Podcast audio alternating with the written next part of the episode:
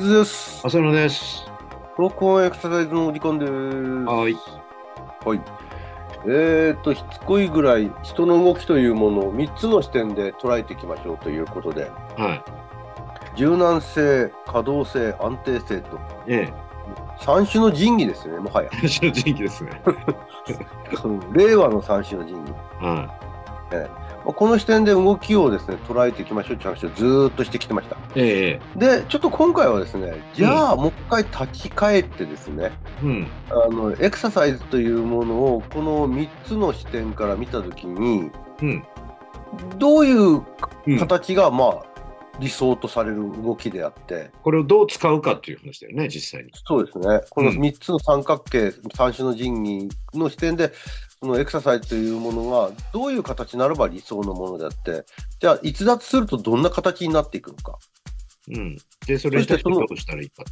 そうですねそんな話をちょっと今日してみたいなと思ってこれをこの三角形で解決できるんじゃないかってことだよね。そうですね、はいじゃあまずちょっと今まで何回も取り上げてきたスクワット動作うんうん。うん。まあ、エクササイズの王様とも言われてます。スクワット。はよくやるものですよね。うん。あの、しっかりと股関節、膝関節、側関節、足関節をですね、しっかりと曲げ切って、うんしゃがんで、うん。で、そこからまた立ち上がって伸びていくという、この屈伸運動なんですけども、はい。このスクワット動作を、じゃあ今の柔軟性、可動性、安定性という、え3つの視点で見たときに、うん。理想とする形は何なのか。うん。例えばそれはあのフルに柔軟性をあ発揮した状態でかつそそこの柔軟性をきちんと使い切れるような活動があってしかもブレずにその動きを遂行していける。っていうことになりますけども。まあこれね、ちょっとやや詳しくなるかもしれないけど、それを言う前に今度もう一つの三角形である、まあエコロジカルの時に言ってた、タスはい。ク、環境と個人っていうのをえ。定めた上で考えた方がいいのかなと。だからその個人が行うその決められた課題に対するスクワットなのか、じゃあこの課題のスクワットはどう定義するかと。うんこれはいろいろあっていいと思うんですよね。うえで、その視点に対してこの個人がそれを習うことができるのかできないのか。うんその時に、じゃあ可動性、柔軟性、安定性でどこに問題があるのか。うんっていうのは、まあもちろん環境の問題もあるんですけどね。え全部を入れるとちょっと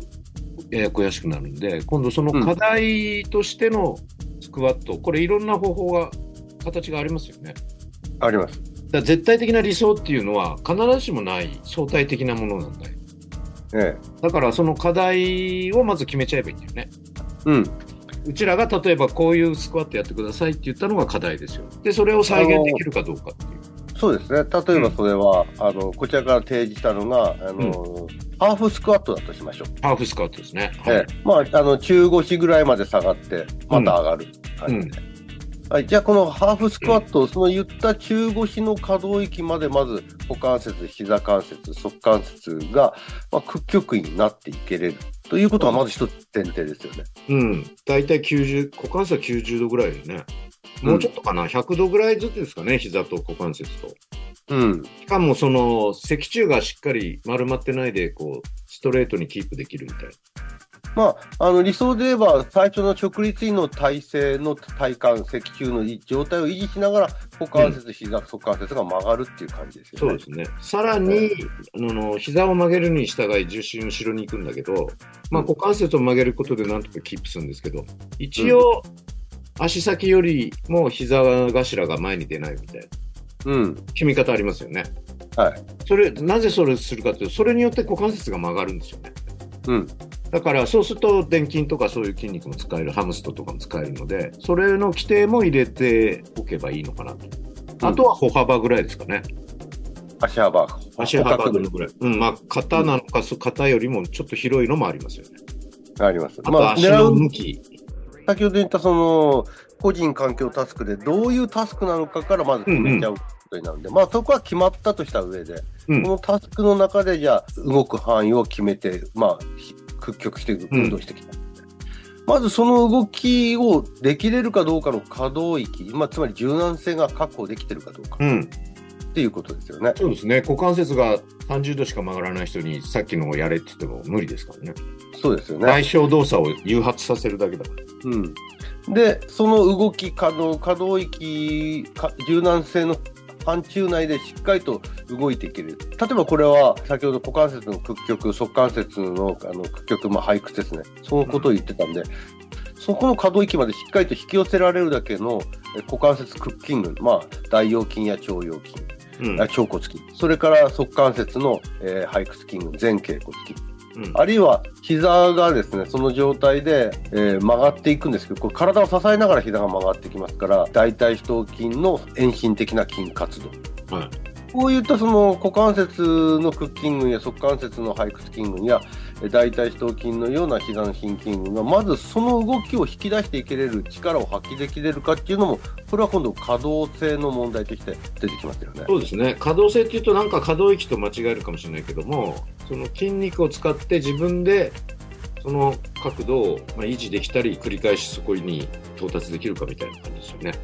うん、柔軟性はどちらかというと多動的な解剖学的な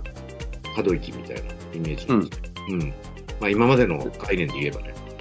でこれはやっぱり先ほど言ったように股関あの膝だけ曲がってあの股関節の曲がりが悪かったり例えばそれはつま先よりも前に膝が出てるような動きだとすると、うんこれは重心の位置も後ろの方に行っちゃうんで制御が難しくなってきますよね。うん重心の投影点がですね一定のところに落ちるようにコントロールするようにですね先ほどの腸骨筋や大腰筋の活動、それから大腿四頭筋の活動やそ側関節のえー前傾骨筋の活動があって、重心の位置を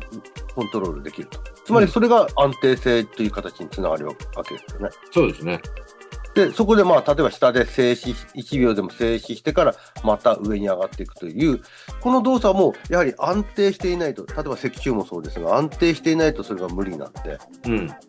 今言ったその提示されたタスク、課題に対して、えー動き得れるその可動域がある、つまり柔軟性があって、それを使いこなせれる筋活動の可動性があって、うん、で、そこをちゃんと重心の移動をコントロールできれる安定性がある。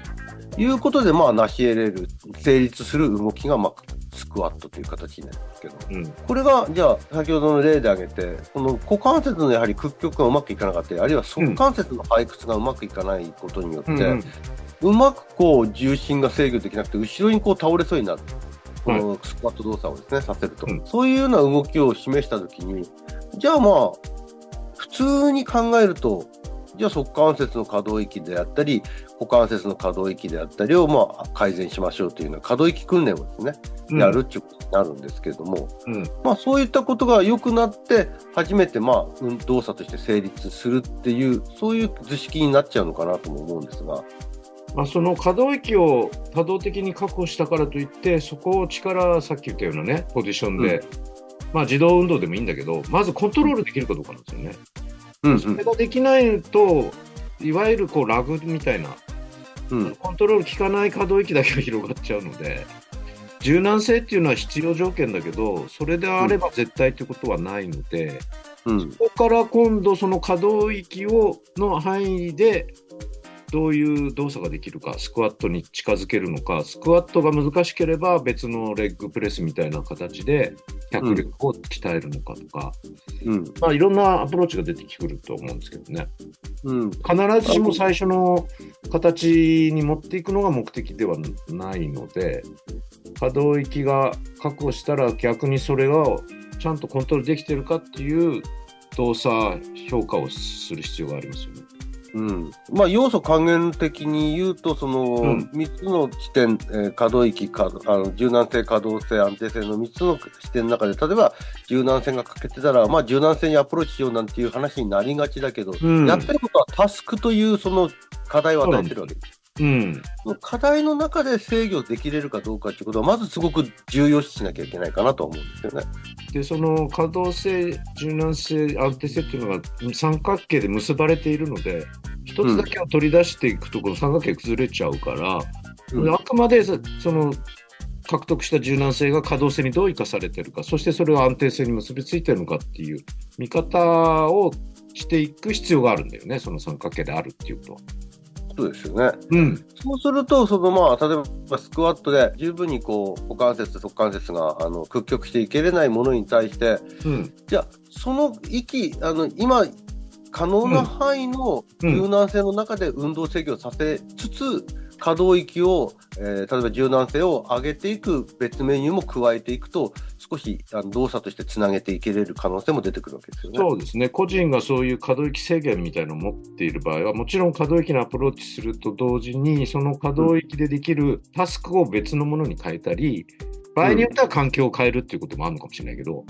うん。なんかそういうことで選択を変えていきながら、その可動性、柔軟性、安定性の三角形は常にこう